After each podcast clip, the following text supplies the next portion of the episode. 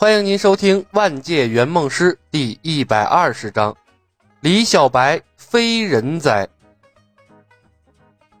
辞别了令狐冲和任盈盈，李牧在杭州休整了一个晚上，恢复了长途奔袭带来的体力消耗。在第二天，购买了一匹骏马，悠哉的向嵩山出发。事情需要时间发酵，他采用极限行路法赶回嵩山没有任何意义。倒不如趁此机会把机体和精神的损耗调整过来，顺便呢规划一下未来。木星在任我行的手中顽强地存活了下来，让他看到了任务完成的希望。但凡还有一点机会，李牧都不会放弃。李牧重新调整了自己的装备，两米的长枪被他丢弃了。事实证明，长枪并不好用，它太长了又硬。转弯半径太长，除了对付背靠背的两人，作用并不大。尾瞬移的时候，一点都不如青莲剑快捷。经验都是在战斗中总结出来的。辗转日月神教各个堂口，两千多人的血泪史，让李牧拥有了丰富的战斗经验。他赫然发现，青莲剑搭配绳索套装，才能最大效用的发挥天外飞仙的威力。青莲剑可以发动伪瞬移，让它可以在战场上保持灵活的机动性，不至于受困在某个固定的地方。而尖端绑有铁球、匕首、尖刺的绳索，几乎可以应对战场上任何恶劣的情况。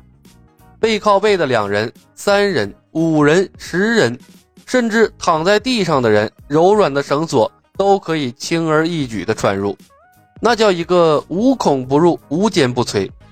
现在。除了青莲剑之外，李牧的身上背着长长短短十多条牛筋绳，短的三米左右，长的有二十多米。绳头上有的绑着匕首，有的拴着尖刺，有的干脆呀绑着一个小小的流星锤。形态各异的绳索足以应对冷兵器时代大部分的恶劣情况了。骑马从杭州前往嵩山，是李牧来到笑傲江湖世界后。过得最悠闲的日子，他不累，马也不累，因为他是用一厘米漂浮术坐在马背上的。中途，李牧抽出时间上武当山拜访了一趟冲虚老道，邀请他率领武当门人前往嵩山，共襄盛举，参与剿灭日月神教的大业。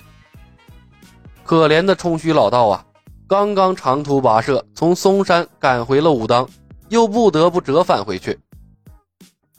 冲虚道长可不敢不答应李牧。发生在南方的日月神教惨案，先李小白一步已经传到了武当山。一夜之间，辗转好几个省份，靠一己之力摧毁了日月神教在南方的势力。李小白的辉煌战绩足以震撼任何一个在江湖上混的人，那根本就不是人能做到的事情。冲虚可不希望李小白一怒之下。让武当山重蹈日月神教的覆灭。识时务者为俊杰，既然不能为敌，那就只好为友了。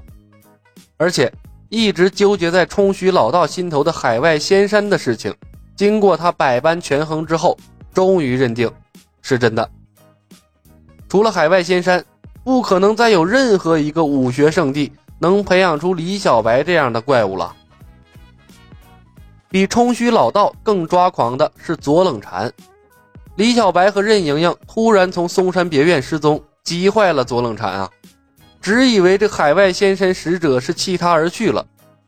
好在李小白的行进路线太过明显，不至于失了他的行踪。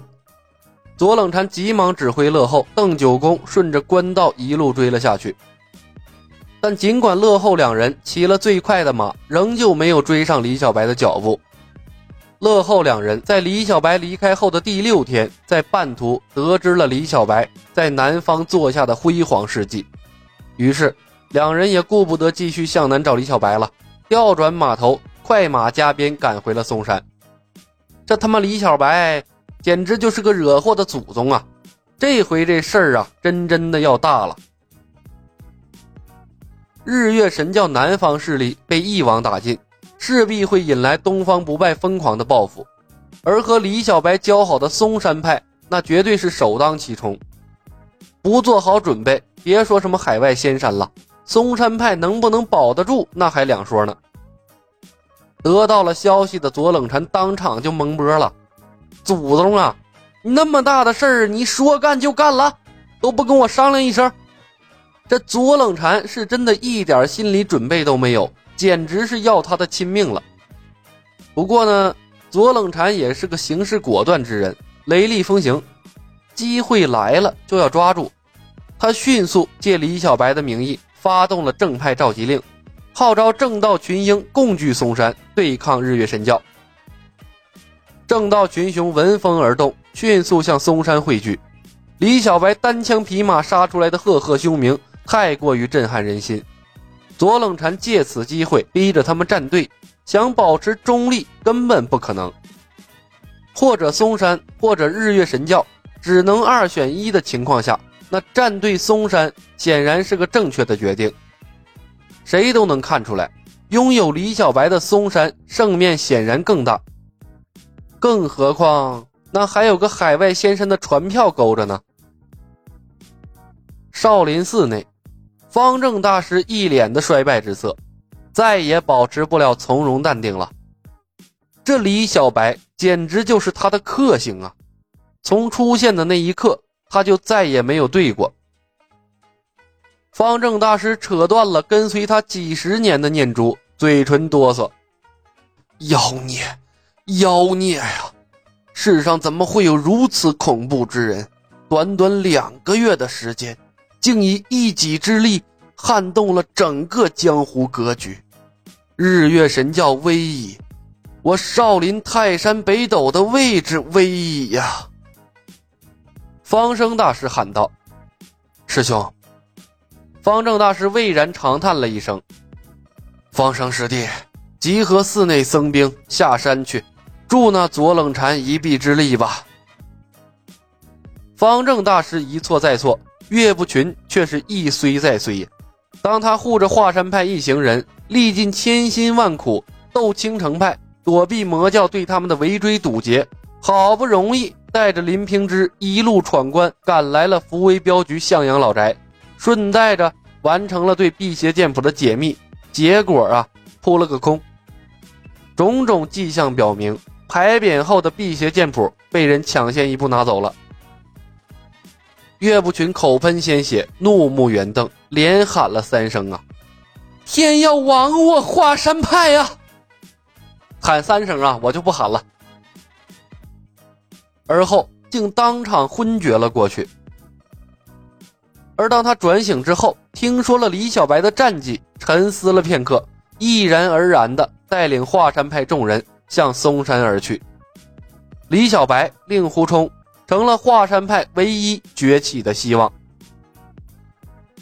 登封，某处隐秘的民宅里，木星综合了江湖上的各种消息和传言，瞠目结舌。好半晌，他悠悠地吐了口气，木然道。福州，日月神教，李小白，辟邪剑谱终究还是落在了你手里，你这是逼着我回去找你啊！他面前的桌面上散落着数十张洁白的宣纸，上面密密麻麻的写满了字迹，每一张的开头都是“吸星大法”四个大字，但是下面的内容却截然不同。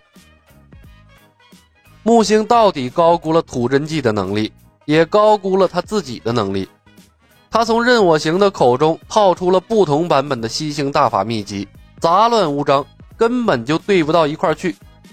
这些天啊，他用拼凑法、对比纠错法，倒是整出了一篇似模似样的盗版吸星大法，但他根本就不敢练呐。木星担心把自己练成那个欧阳锋那样。他是想要做东方不败那样的高手，在笑傲江湖的世界和令狐冲那样的帅哥潇洒度过余生的，那可不是来当一个疯子潦倒度日的。本集已经播讲完毕，感谢您的收听。